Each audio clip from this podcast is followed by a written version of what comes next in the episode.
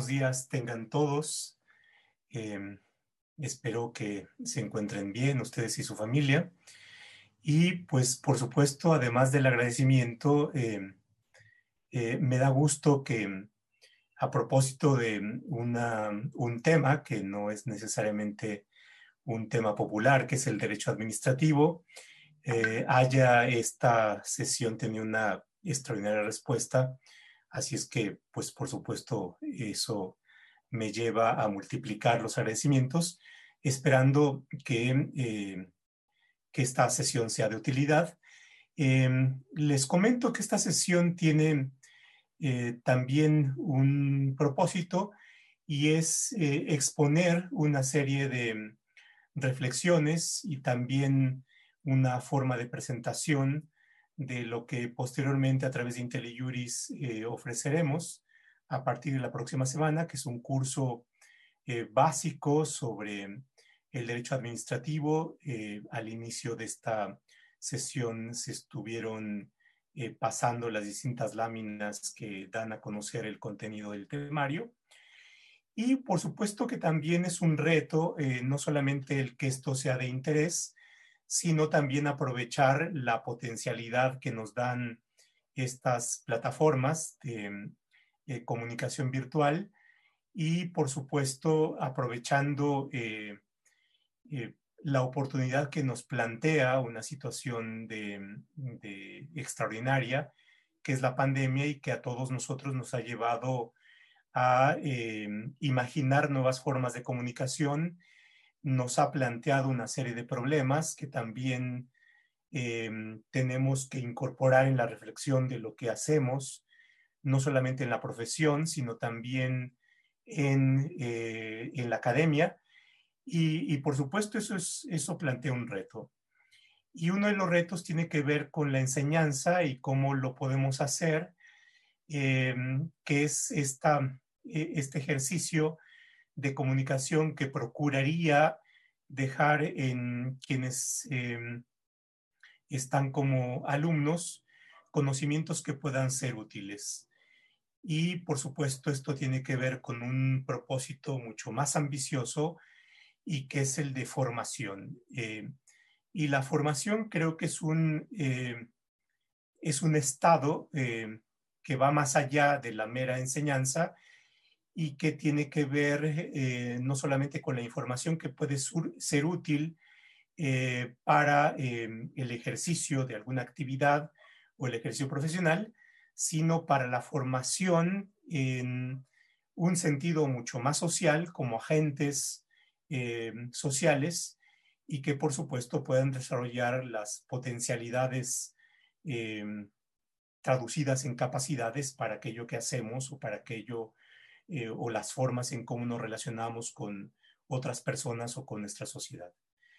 Em, para el desarrollo de esta sesión, eh, el título ya nos da una indicación que es ver conceptos básicos, conceptos fundamentales de esto que llamamos derecho administrativo y a la cual yo gustosamente me, eh, me dedico.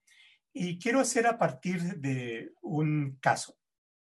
Entonces, el propósito es que a partir de la expresión de un caso podamos extraer eh, los distintos elementos que tienen que ver con estas cuestiones generales eh, que son los conceptos del derecho administrativo.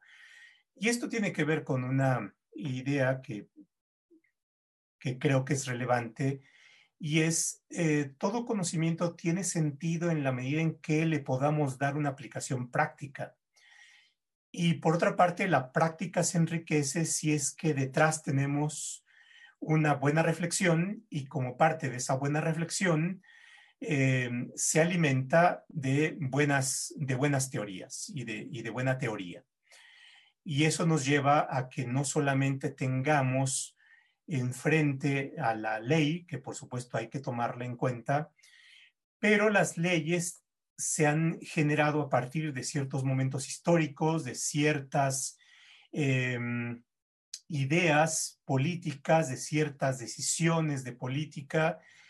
Y bueno, no, las decisiones de política no solamente se toman en cuenta eh, los, las necesidades de las fuerzas políticas del momento, sino también eh, detrás, y esa es una de las virtudes del derecho, se requiere una argumentación. Decir, cualquier construcción requiere normativa, requiere una argumentación, una exposición de motivos, eh, argumentos en los debates, y por supuesto, los debates pueden estar alimentados de teorías.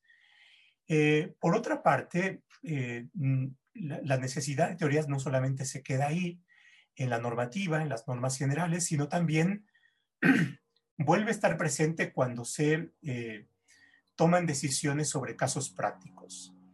En nuestro país es, eh, creo que, muy eh, conocido, sobre todo en el ámbito jurídico, la judicialización de los problemas. Em, una buena parte de la actuación administrativa es sometida nuevamente a revisión por los tribunales. Y bueno, cuando los tribunales deciden, se requiere también una argumentación y es altamente probable que en esta argumentación también volvamos a tener presentes las teorías y sobre todo de qué manera se entienden o se conciben estos conceptos jurídicos eh, fundamentales eh, en general pero también los conceptos que cada una de las disciplinas tiene como su material básico.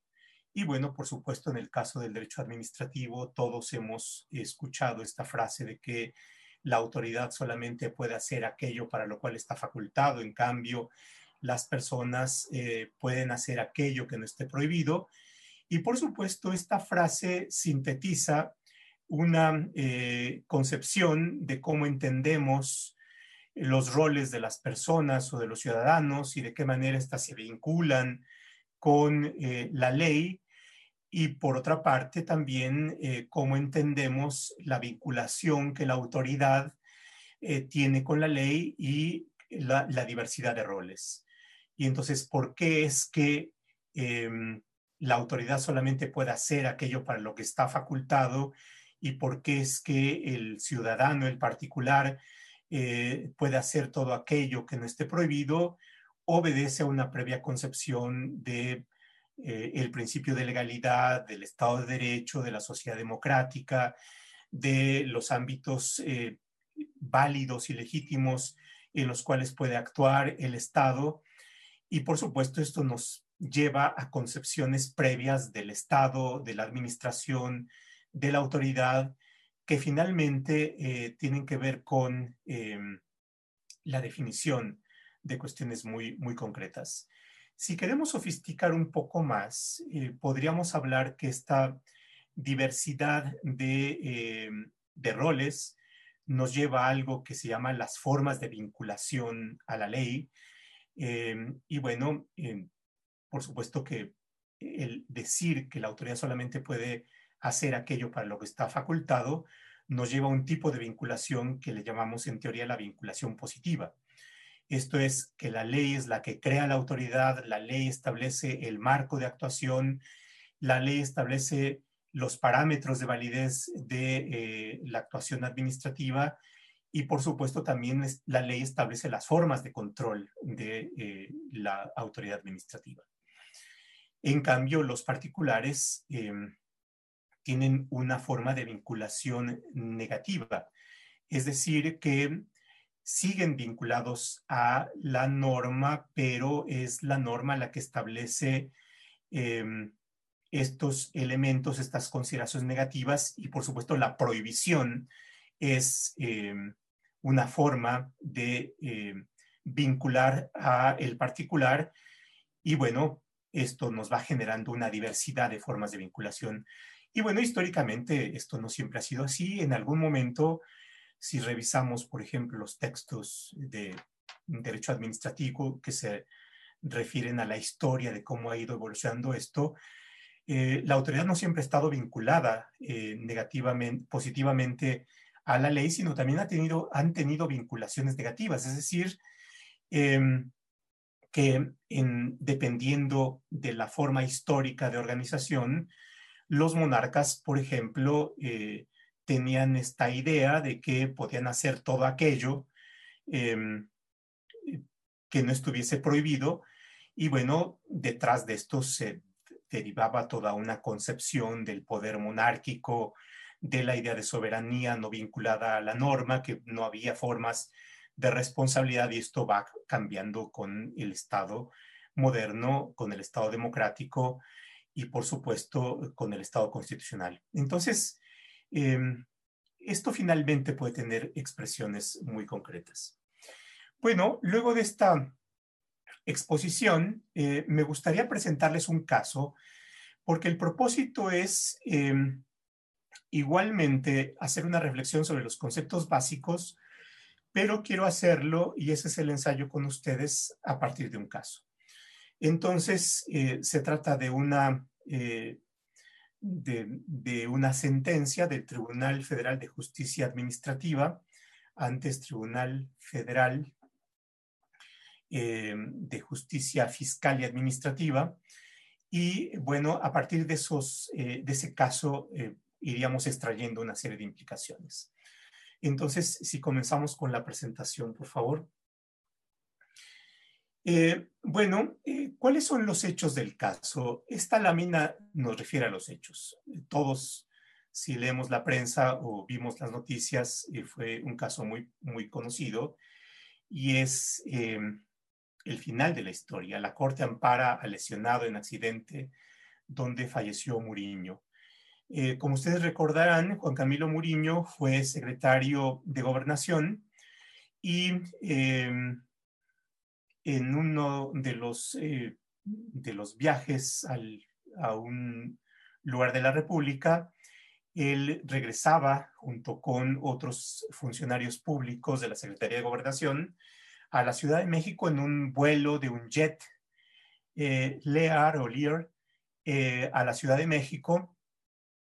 El jet eh, era propiedad de la Secretaría de Gobernación y eh, al aproximarse al aeropuerto para aterrizar, eh, resulta que delante del avión venía otro avión de Mexicana de Aviación em, y según se explica, los aviones de mayor tamaño dejan una estela que si no se cuida, entonces puede originar una pérdida de la estabilidad de los aviones que vienen detrás y sobre todo si tomamos en cuenta el tamaño. Eh, bueno, esto sucedió, entonces eh, pierde la estabilidad el jet de la Secretaría de Gobernación y termina estrellándose ahí eh, por Lomas Virreyes en Periférico y Paseo de la Reforma. El impacto origina la muerte de los eh, ocupantes y la tripulación y eh, también de daños a los edificios, a los automóviles, a propiedad privada y también a personas que estaban por allá. Bueno, una de estas personas es Paul Henry Jiménez, eh, que es eh, una persona relativamente joven, de alrededor de unos 30 años, francés, eh, sufre eh, quemaduras graves en todo el cuerpo, pero sobrevive. Y bueno, la pregunta es, ¿quién tiene que pagar los daños? Estos son los hechos del caso. A ver, recurro aquí a una, a una página de un diario porque nos da nos da hechos y entre otras cosas nos da eh, información, eh, por ejemplo, del nombre de la persona, de eh, la nacionalidad. Si leemos esta nota vamos a encontrar esto. Y bueno, por supuesto, estos son los hechos. Un avión de la Secretaría de Gobernación pierde la estabilidad por la proximidad, cae y causa daños. y bueno, hay pérdidas de vidas eh, y, lesiones. Estos son los hechos. ¿Cómo es que resuelve la Corte y cómo es que resuelve el tribunal? Entonces, vean ustedes, ahí nos vamos a, otro tema y que tiene que ver con que la forma de resolución tiene detrás una concepción eh, y es que el Estado eh, tiene un conjunto de funciones eh, siempre estamos pensando y estamos más interesados y más ocupados en estudiar de qué manera el Estado actúa. Y bueno, para los litigantes el concepto de acto de autoridad es relevante, pero la actuación de la administración no solamente genera relaciones activas, es decir, y aquí nos enfrentamos a un concepto que es el tipo de relaciones jurídicas Em, que tienen como centro de imputación a los órganos administrativos o al Estado, en donde hay relaciones jurídicas activas, esto es, aquellas en las cuales la administración es el sujeto activo y el particular u otros órganos, otras organizaciones son los sujetos pasivos, esto es, que reciben la actuación de eh, la administración para bien o para mal y estas actuaciones amplían los derechos, por ejemplo, una licencia o una concesión amplía derechos o eh, afecta derechos a través de actos de molestia o a, través de actos de privación, una expropiación, una clausura, una revocación de un acto administrativo, sino eh, las relaciones jurídicas son más amplias que estas relaciones activas. También hay relaciones pasivas. Y el caso nos plantea un tipo de relación jurídica que es una relación pasiva, es decir, aquella en donde la administración, los órganos administrativos, tienen que responder eh, de distintas maneras. El caso nos plantea una cuestión de responsabilidad patrimonial, es decir, que en estas relaciones jurídicas el Estado puede causar daños o puede causar afectaciones. Los daños pueden ser patrimoniales o pueden ser físicos. Y por tanto, la pregunta es, em, ¿quién responde de los daños? ¿Por qué debería responder de los daños? ¿Cuál es el, eh, el quantum em, por el cual el Estado debería responder de esos daños?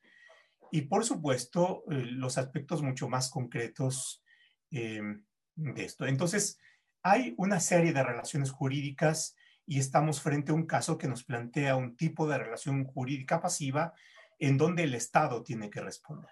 Bueno, ahora, eh, para el análisis de esto, eh, por supuesto, eh, echamos mano de una serie de elementos materiales para poder enfrentar el caso.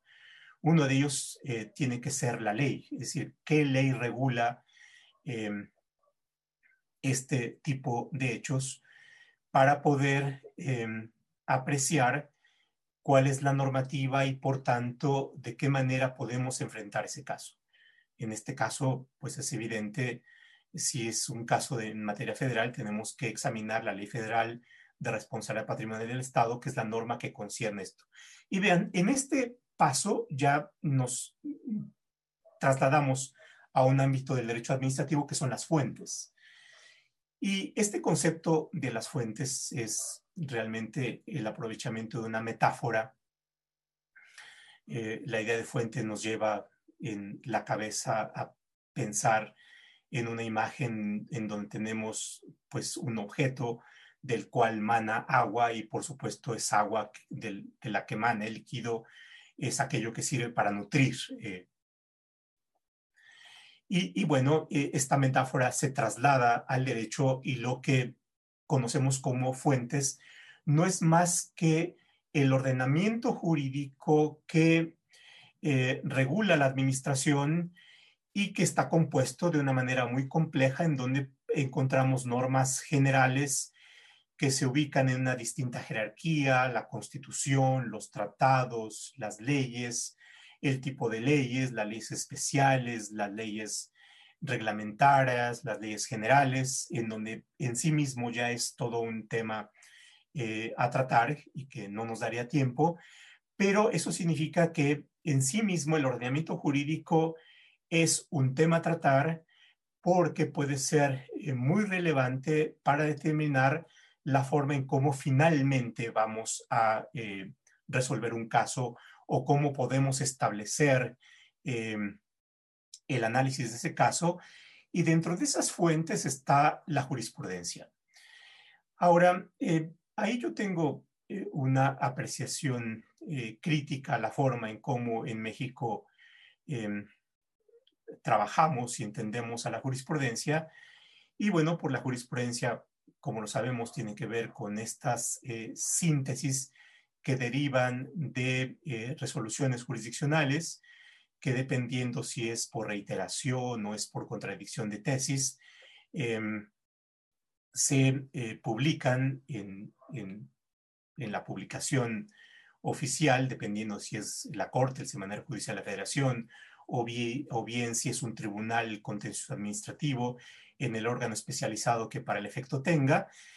Pero eh, la jurisprudencia tiene, un, tiene una gran virtud y que es que nos eh, da en pocas palabras una interpretación em, que supondría eh, está relacionada con hechos que tuvo el tribunal enfrente al cual le aplica un determinado razonamiento, pero eh, por otra parte tiene, y eso en sí mismo es una virtud, pero por otra parte tiene una limitación. ¿Y cuál es la limitación?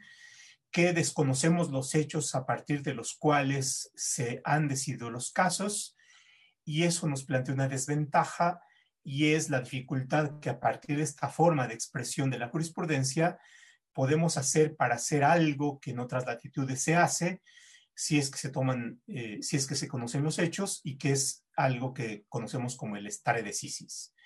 ¿Y qué significa esto del stare decisis?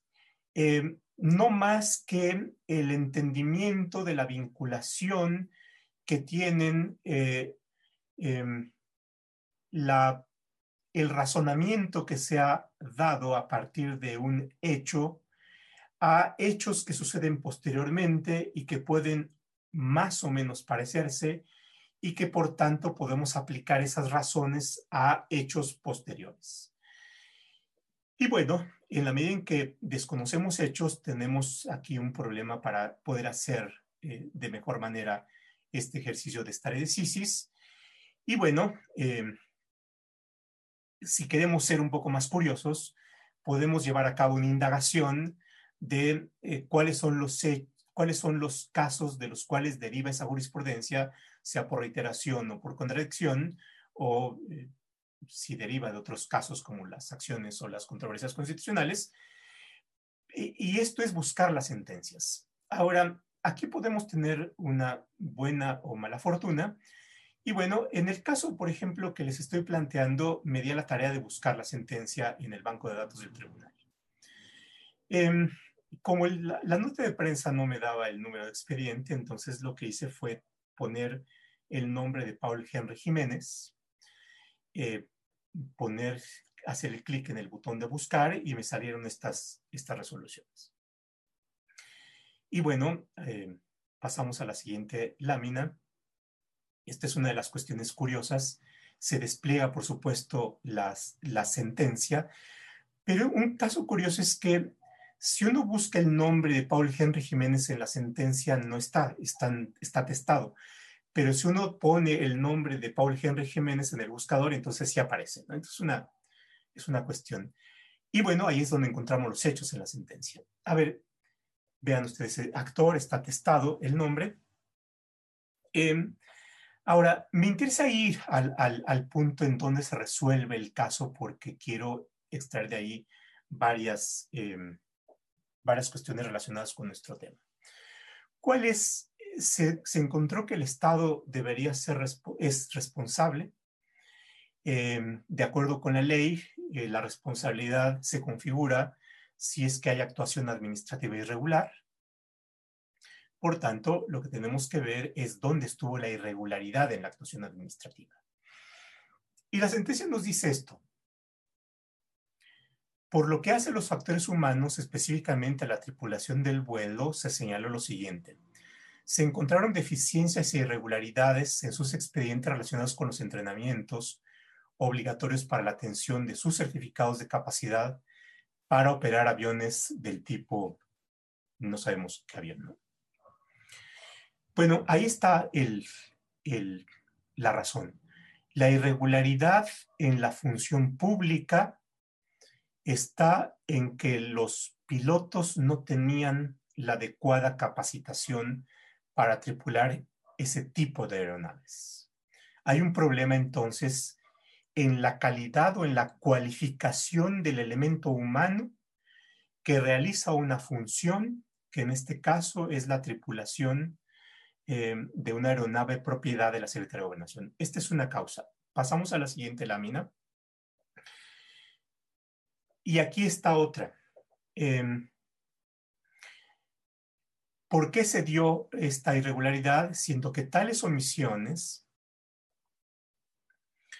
em, en supervisar la capacitación de los tribunales de la aeronave, así como las omisiones y deficiencias en las que incurrió el personal del CNEAM respecto de la indebida identificación de la aeronave, así como de realizar las correcciones respectivas en el radar y realizar las acciones pertinentes para la reducción de velocidad y control de distancia entre las aeronaves.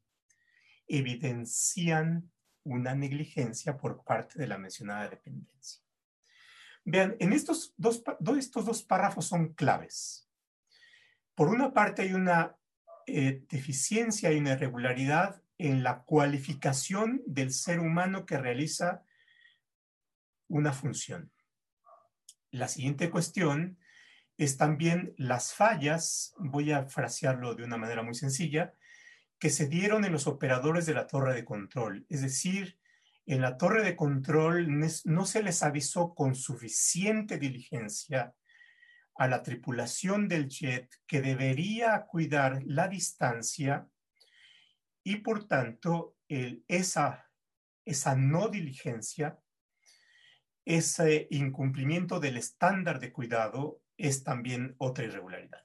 A ver, estos, ah, y aquí entramos a una cuestión de valoración de, eh, de las irregularidades, pero esta valoración tiene detrás una serie de, de consideraciones. A ver, esto nos relaciona primero con que la función del Estado debe hacerse adecuadamente, debe hacerse con determinados estándares y la otra cuestión es que en el caso concreto destaca los estándares de cuidado y de diligencia. Bueno, entonces en las relaciones jurídicas pasivas, en la responsabilidad, se incorporan ahí una serie de conceptos. El Estado tiene el deber de hacer las cosas y de hacerlo bien. Y esto se da para relaciones jurídicas activas, también para relaciones jurídicas pasivas, servicios públicos, actos administrativos, hechos administrativos, actividades materiales de la administración, entonces son cuestiones generales y que por supuesto en cada una de ellas podemos ya particularizar este tipo de estándares. La siguiente cuestión es que el Estado tiene deberes de cuidado y deberes de diligencia. Y ahí, por supuesto, hay una relación con un concepto que está mucho más trabajado en el derecho civil y particularmente en el derecho de daños, que está menos trabajado, al menos en nuestro país, en el eh, derecho administrativo y los deberes de cuidado y estándares de diligencia del Estado, y que por supuesto pueden parecerse, pero no necesariamente son los mismos respecto de aquellos que se han considerado en el derecho civil, en la responsabilidad civil extracontractual o en el derecho de daños. Hay una serie de particularidades que hay que considerar específicamente, ¿no? Les planteo solamente algún caso. Es decir, eh, la, pregunta eh, lleva a esta cuestión. ¿Quiénes son los pilotos? Esto supone que el piloto debiera de reunir determinadas cualidades para colocarlo enfrente del jet. De formación, de experiencia. Y aquí es donde el, el tema del piloto también adquiere un valor metafórico. Es decir, esto se traslada a los seres humanos que ocupan cargos en la administración y por tanto cuáles son las capacidades y las cualificaciones con las cuales desarrollan sus actividades para poder hacer posible la realización de las funciones y la calidad de las funciones que la administración y el Estado debería de realizar em, en general. Y por tanto, la pregunta es, ¿quiénes son los pilotos en el Estado? ¿Quiénes son los pilotos en los órganos administrativos? ¿Quiénes tripulan el jet? llamado administración pública. Y eso se traslada a un elemento de la organización administrativa, que es la composición orgánica, las funciones, las competencias, las tareas definidas en el manual de organización, en las leyes orgánicas, en la Ley General de Responsabilidades Administrativas, en los deberes de los servidores públicos, en los códigos de ética y un elemento importante es los perfiles del cargo y los perfiles del puesto. Eh, ¿Por qué?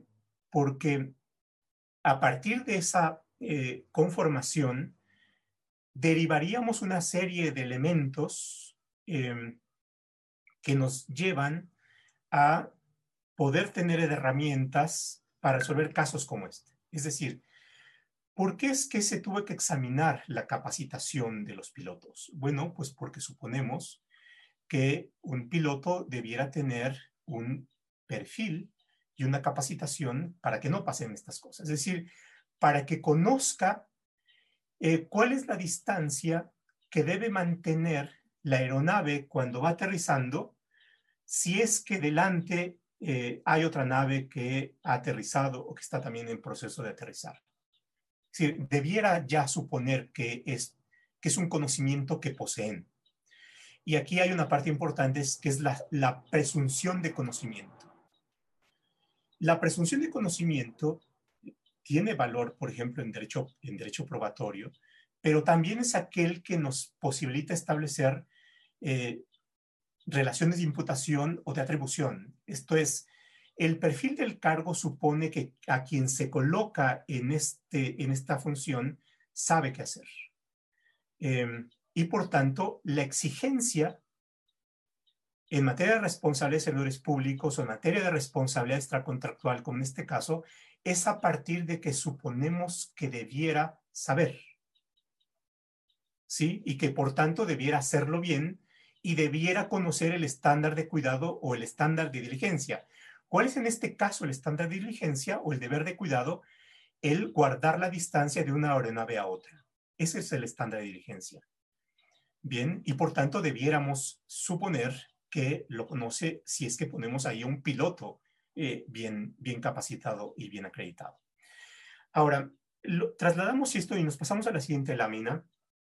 Es, vean ustedes que esto eh, forma parte de un elemento importante y, una parte importante y es la organización. Es decir, cuando examinamos organización no es solamente la descripción de cuáles son los órganos que componen a la administración, desconcentrados, centralizados, descentralizados, empresas de participación estatal eh, o eh, empresas productivas del Estado, sino cuál es la lógica o racionalidad que hay detrás de cada una de las formas de organización y por supuesto también cuál es la relevancia que en estas formas de organización tienen los elementos humanos que ocupan los cargos o que ocupan la titularidad de órganos o de unidades administrativas.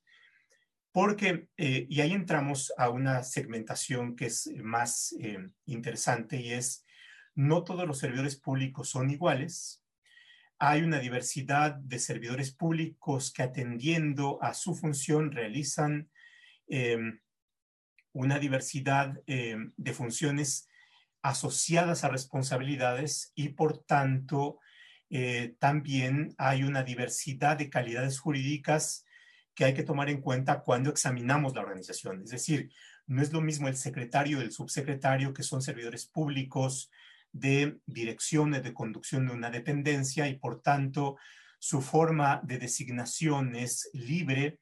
Eh, hay menores requisitos para que ocupen esos cargos, pero esto también lleva a que tengan un cierto tipo de responsabilidad a los servidores públicos que dependiendo de cada organización pueden ser directores generales, directores de áreas, subdirectores, que entran en una categoría de servidores públicos en donde opera el servicio profesional de carrera y que por tanto eso los lleva también a una determinada forma de organización o bien a los servidores públicos de base, en donde también eh, se da una determinada serie de relaciones jurídicas que son relevantes para una diversidad de cosas. ¿Cuál es el tipo de responsabilidad?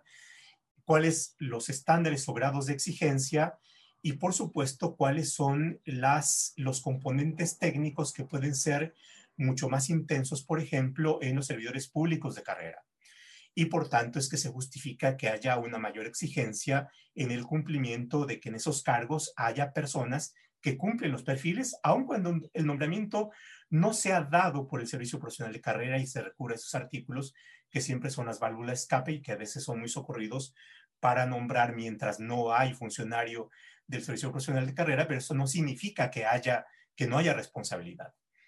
La debe haber y a veces puede ser una responsabilidad mucho más intensa dado que hay una designación libre, discrecional y que por tanto esto es un elemento para acrecentar o para hacer más exigibles los deberes de vigilancia y los deberes de nombramiento. Em, la responsabilidad en leyendo, la responsabilidad en vigilando. Bueno, y, entonces nos encontramos ahí, pero vean ustedes, este caso, em, ahí nos quedamos en la presentación, este caso que deriva de, del, del incidente trágico de Mourinho es un elemento que tenemos en la estructura general de la administración y que nos lleva a preguntarnos cómo están los pilotos en la Administración Pública Federal. Esta lámina es una eh, captura de pantalla del último informe de la Auditoría Superior de la Federación, que tiene, la verdad, un elemento muy valioso que son los mapas de riesgo, los análisis de riesgo. Eh, lo que hace la auditoría es que en 1296, perdón, 1675 auditorías, eh, aplicó 1296 cuestionarios y de ahí obtuvo datos bien interesantes. Uno de ellos tiene que ver con dónde están los riesgos que tiene la administración em, que pueden dar lugar a fallas. A ver, y aquí me detengo un poco en el concepto de riesgo, que eh, tiene que, tenemos que considerarlo ya como un concepto fundamental del derecho administrativo. Es, el riesgo es una situación que puede ser calificada como la probabilidad de que se dé un daño o un evento no deseado. Eh, y por tanto, si hay mayor riesgo, hay mayor probabilidad de daño. Si hay menor riesgo, entonces la probabilidad es menor. Y ahí nos metemos a un razonamiento probabilístico y el razonamiento probabilístico también puede tener un efecto en derecho probatorio, ¿no? en los estándares de prueba hay un estándar de prueba que es la probabilidad prevalente y esto tiene que ver con, con este tipo de cuestiones. Y con otro elemento que no usamos mucho en la justicia administrativa, que está más presente, por ejemplo, en el Consejo de Estado colombiano y que tiene que ver con el contexto. Es decir, el Estado no es el, el resolver un caso no es solamente apreciar la hoja del árbol, sino resolver un caso también tiene que ver, además de con apreciar la hoja del árbol, con ver el árbol y cómo está este, o a veces ver el bosque y cómo, bueno, este resultado que está en la pantalla tiene que ver con el bosque, cómo planteamos el bosque. El caso de Muriño es la hoja y esto es el bosque. Bueno, pasamos a la siguiente eh, lámina. En el caso del riesgo, vean ustedes, el último riesgo que está aquí en esta lámina es el siguiente. Falta de perfil profesional, experiencia, capacidades técnicas del personal responsable, de la operación de los fondos, programas o políticas públicas. Es decir, vean, eh, tómense unos segundos en pensar esto y en establecer la relación entre el caso de Muriño y el caso de la administración es, si vamos en un avión de estos 747, la pregunta es quiénes son los pilotos y quién está la tripulación y quién verificó si el motor está bien y el tren de aterrizaje está bien y qué probabilidad tenemos de llegar al puerto o de que nos pase algo en el aterrizaje. Y esto tiene que ver también con cuáles son las capacidades institucionales del Estado y de la administración para hacer, y aquí meto otro concepto que es buena administración. Vean, lo que tenemos acá son los riesgos en uno de tantos elementos, controles administrativos inadecuados. Hay otros riesgos. Falta de vigilancia o monitoreo incluyendo la labor de auditoría interna, es decir, la responsabilidad de la vigilancia. Em, eh, uno, primero, segundo, tercero y cuarto es el tipo de em, grado de riesgo. Por ejemplo, en 313 casos, que es el 65%, se encontró que esta era la primer riesgo que encontrábamos documentación, registros o sistematización de la información inapropiada, fallas en el diseño de la asignación de responsabilidades y, por supuesto, la falta de perfil. Es decir, el, incumplimiento del perfil está presente entre las cuatro principales causas de controles administrativos inadecuados. Dentro de esto, en 326 casos, que es el 68%, se presentó este problema, que es el cuarto grado de riesgos, pero fue el primero en 28 casos, que es el 6%. Si de todas maneras es un riesgo muy relevante. Es decir, si examinamos en palabras de la auditoría quiénes son los que están piloteando la nave, estamos volando en un avión que tiene un riesgo relevante dado que los pilotos que la tripulan no tienen la formación o alguna falla en el perfil. Y por supuesto, la probabilidad de que haya daños, la probabilidad de que haya fallas es alta. Em, la utilidad de esto, y fíjense ustedes que, que ahí creo que los que hacemos derecho administrativo, y, la verdad yo tengo la fortuna de estar en una institución y en una división de administración pública, en donde mis colegas son eh, expertos en política pública, en economía, en administración, em, y además son muy buenos y talentosos. Em, vemos, los abogados tenemos, y tenemos, y esa es nuestra chamba principal, eh, que ver hacia la norma, hacia los casos, los derechos, las obligaciones, la constitucionalidad, la inconstitucionalidad.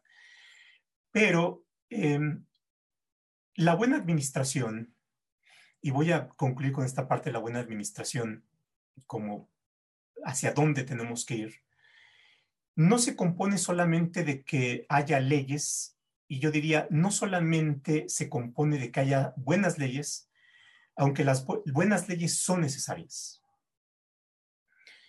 Eh, no se compone solamente de que tengamos buenas definiciones sobre responsabilidad, pero es parte de que tengamos una buena administración.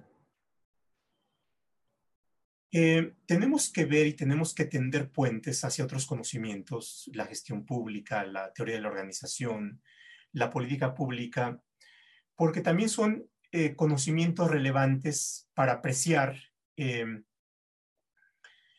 para apreciar em, otros elementos que son importantes para una buena administración. Em, vean, y, ahí yo creo que em, el conocimiento de datos empíricos nos ayuda mucho a ubicar cuáles son los problemas. En un estudio reciente, examinando los datos del Tribunal de Justicia Administrativa de la Ciudad de México, en el informe del presidente, al final en los anexos vienen una gráfica en pastel de cuáles son los casos que pierde la administración y cuáles son los casos en donde se confirman. Y alrededor del 80%, igual me falla la memoria para ver el dato concreto, pero más o menos ese, ese porcentaje lo, lo pierde la administración. Eh, y por tanto se obtienen sentencias de, nulidad. El menor porcentaje eh, se confirman. Y eso, si vemos hacia atrás, nos dice que hay un buen número de fallas en la actuación administrativa y en los actos administrativos.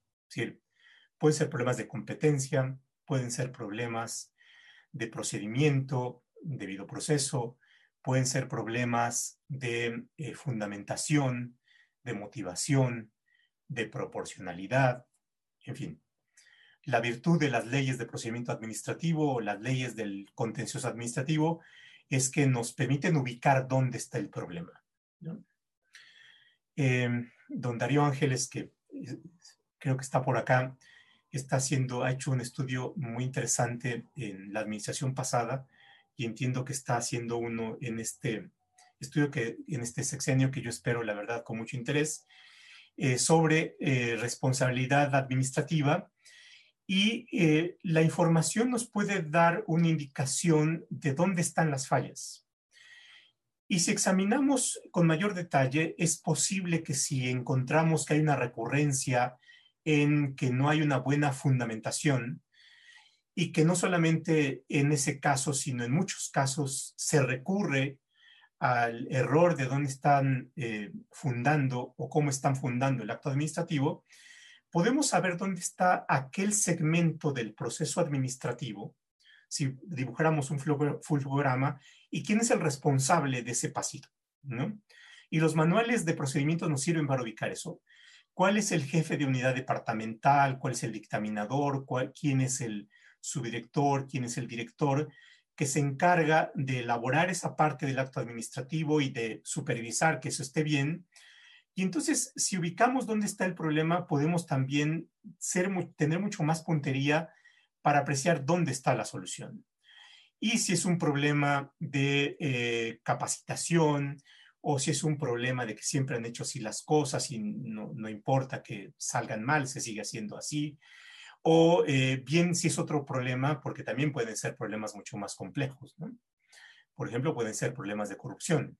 Es decir, que se ha encontrado un cierto tipo de modus operandi en donde eh, deliberadamente se causa ese tipo de deficiencia en la administración y por tanto em, recurrentemente eh, se emiten actos administrativos así porque en la siguiente cadena, partes de la cadena, hay em, eh, formas de impugnación y por supuesto hay formas de condenar de manera mucho más fácil a la administración.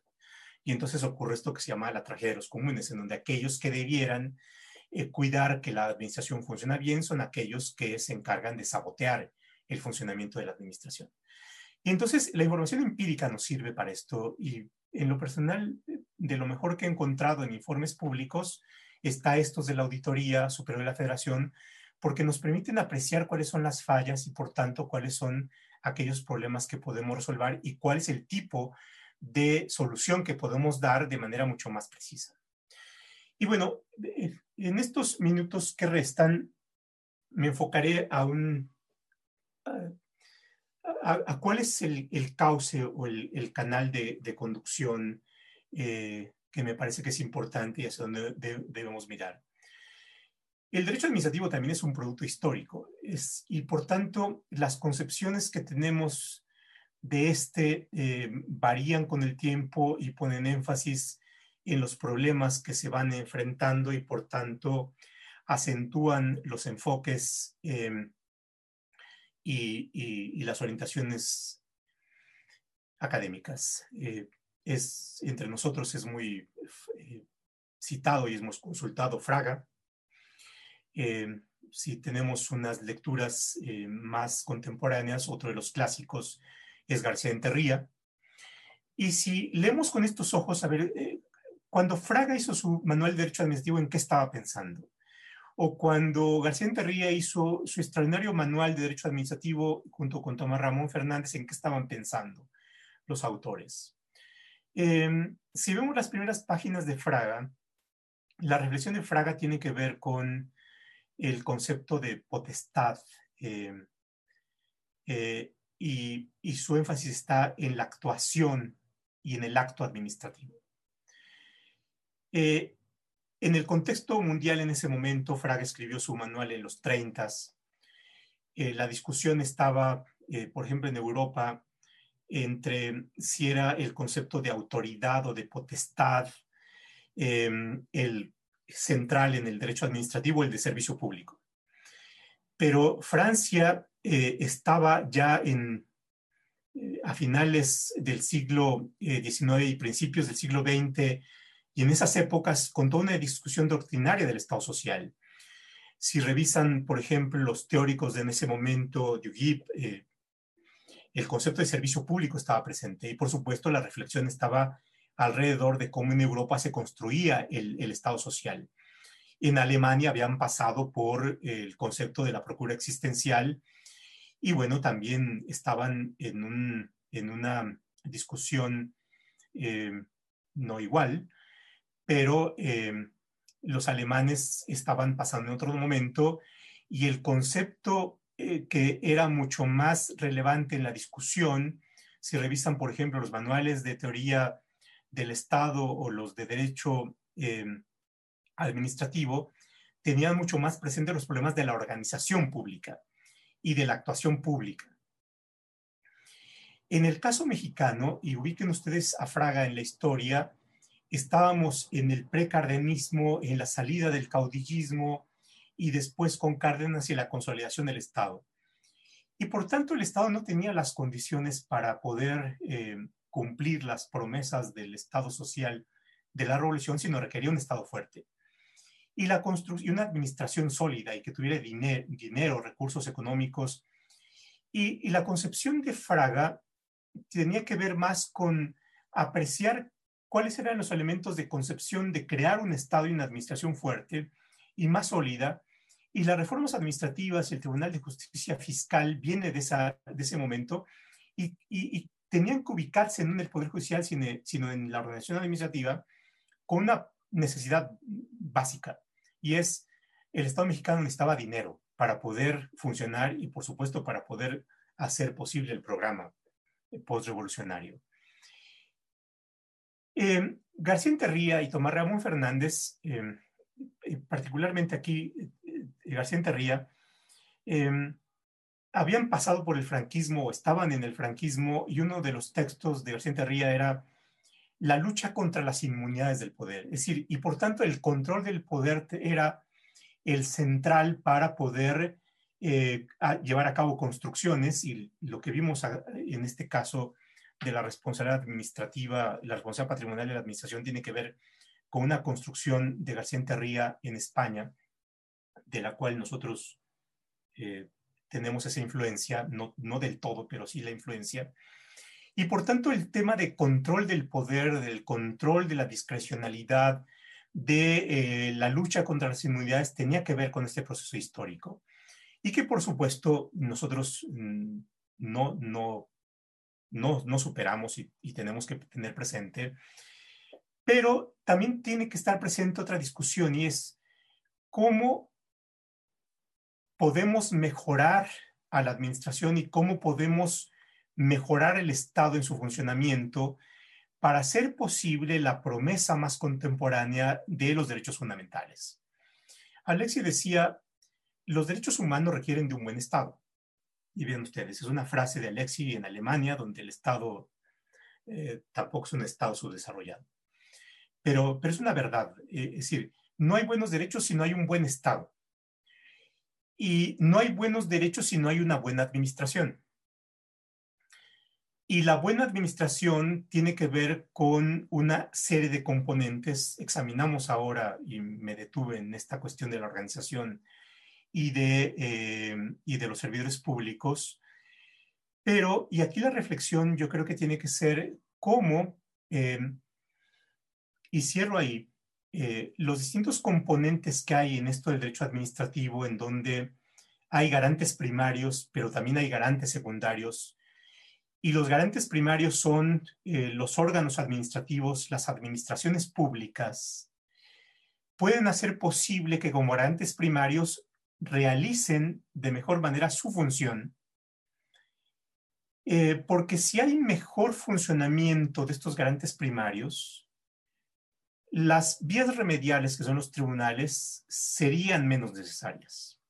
En la medida en que los garantes primarios realicen de peor manera su función, las garantes secundarias, es decir, los controles jurisdiccionales, serían mucho más necesarios. Y por supuesto la función de un aparato de justicia eh, autónomo, independiente, que tenga también una perspectiva de control de inmunidades del poder, pero también de cómo funciona la administración de mejor manera y cómo podría funcionar de mejor manera es también uno de los retos. Y regreso a mi ejemplo y con esto eh, cierro la exposición para ajustarme al tiempo. Em, es que esto yo creo que nos debe llevar a una eh, reflexión de los conceptos tradicionales y clásicos que tienen y seguirán teniendo su relevancia, pero también cómo lo reconducimos a, la clave de, mejores funcionamientos institucionales.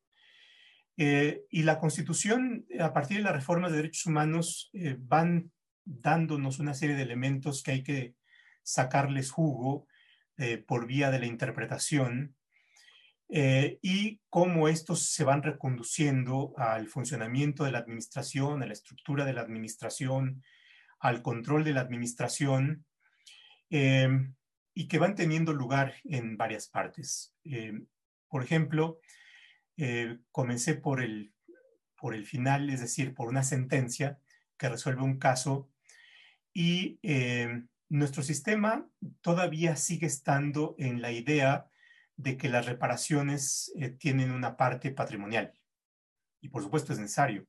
Hay que reparar patrimonialmente esto en el caso que les planteaba se condenó a la Secretaría de Comunicaciones y Transportes a pagar 25 millones de pesos, que es una de las indemnizaciones más altas en, eh, en la historia. Si ustedes leen la sentencia no van a encontrar esa cantidad, porque está testada la cantidad. Pero bueno, si ven ustedes notas periodísticas y demás, encontrarán la información. Em, no se condenó a la Secretaría de Gobernación. Mm, ahí no me convence mucho la sentencia pero no significa que la Secretaría de Gobernación no haya pagado. La Secretaría de Gobernación tenía un seguro y bueno, entiendo que el seguro también pagó otra cantidad aproximada de 25 millones de pesos a, quien eh, hizo, eh, presentó la demanda. Entonces es una indemnización relevante. Pero eh, nuestra, nuestro sistema de responsabilidad patrimonial del Estado sigue estando todavía anclado en esta idea de, reparación eh, patrimonial. Eh, la buena administración implica que vaya un paso más allá y ya hay algunas sentencias que han ido más allá del Tribunal Federal. Por ejemplo, em, una sentencia muy relevante eh, va hacia la idea de reparaciones.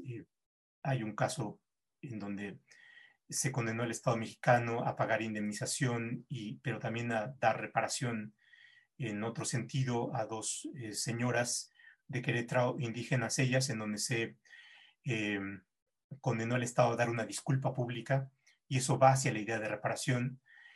Y si queremos simplificar esto, diría en el ejemplo clásico de que hay que reparar la llanta que se poncha por el bache, eh, pensar en la reparación y pensar en el mejoramiento de función de la administración es pensar no solamente en reparar la, la llanta, sino en la reparación integral y en el mejoramiento de la función pública. En este caso, es cómo tapamos los baches. Eh, porque si tapamos los baches, entonces evitaremos que haya nuevas llantas ponchadas.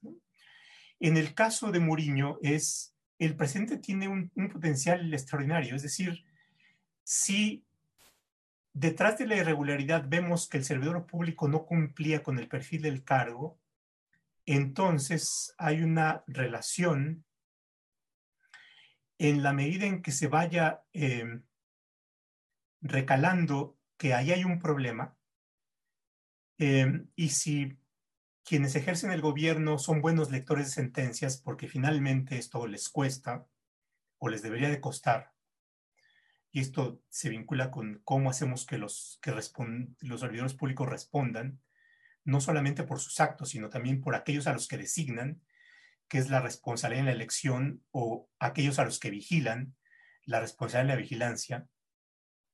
El caso de Rosario Robles ahí tiene su eje, la responsabilidad en la vigilancia. Em, puede mejorarse, es decir, si cuesta nombrar a alguien que no cumple el perfil, y no solamente le cuesta al Estado y le cuesta a la administración, sino si lo le cuesta a la persona, entonces las resoluciones nos podrán ir sirviendo para orientar en el sentido de arreglar la maquinaria que debiera darnos buenos resultados.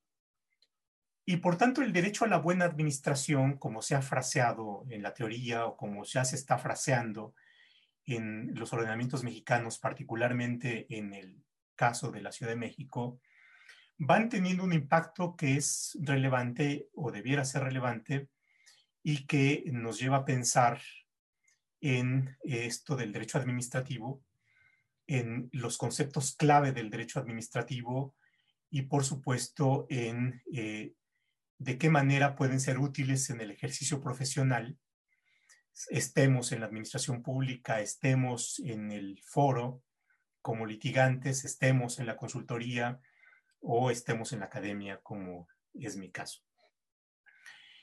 Em, eh, como les decía, el propósito es que esta eh, charla em, tenga también un efecto explicativo de, de, qué manera desarrollaremos las sesiones del curso y por supuesto hay una invitación a que ustedes puedan interesarse en el mismo y em, por el mismo tiempo y desarrollo de la clase eh, no he tenido la oportunidad de ver las preguntas porque no quería interrumpir la exposición, pero tengan la seguridad de que las leeré y que procuraré eh, tomarlas en cuenta y, pensar en posibles respuestas.